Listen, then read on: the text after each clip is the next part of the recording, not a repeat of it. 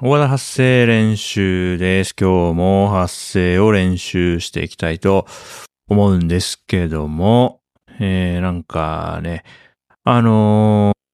タイトルの通りね、えーうまく喋りたいと思っているんですけれども、あのーポッドキャスト歴で言うとね、えーこの大和田発声練習より先に始めた気まぐれ FM っていう番組があるんですけれども、なんか、あの、かれこれ3年以上、ポッドキャストをやってることになるんですけどね。うーん、あの、音声配信を始めて間もない頃は、まあ続けていけば上手になっていくんじゃないかなとね、思ったこともあるんですけど、なんか実際のところはなかなか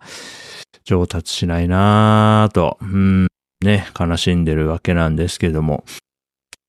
具体的に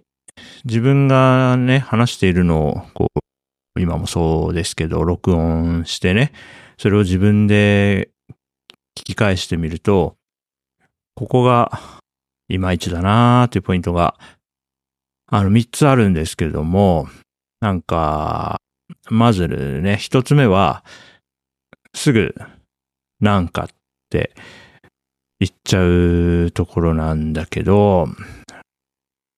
他にもあって、2つ目はね、なんか、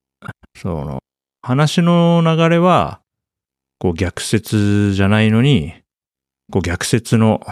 接続詞。例えば、だけどとか、ですがっていうね、逆説の接続詞をついつい、うん、不適切に多用してしまうっていうのがあるんですけど、うん、それはそれとして、なんか文を短く切って、何々は何々です。何々でした。そして何々でした。みたいに、文を短く切ればいいんですけど、こう短く切らずに、こうだらだらと一文を長く続けてしまうのが、うん、そういう時がちょいちょいあって、まあそれが気に入らないんですけどね。あの、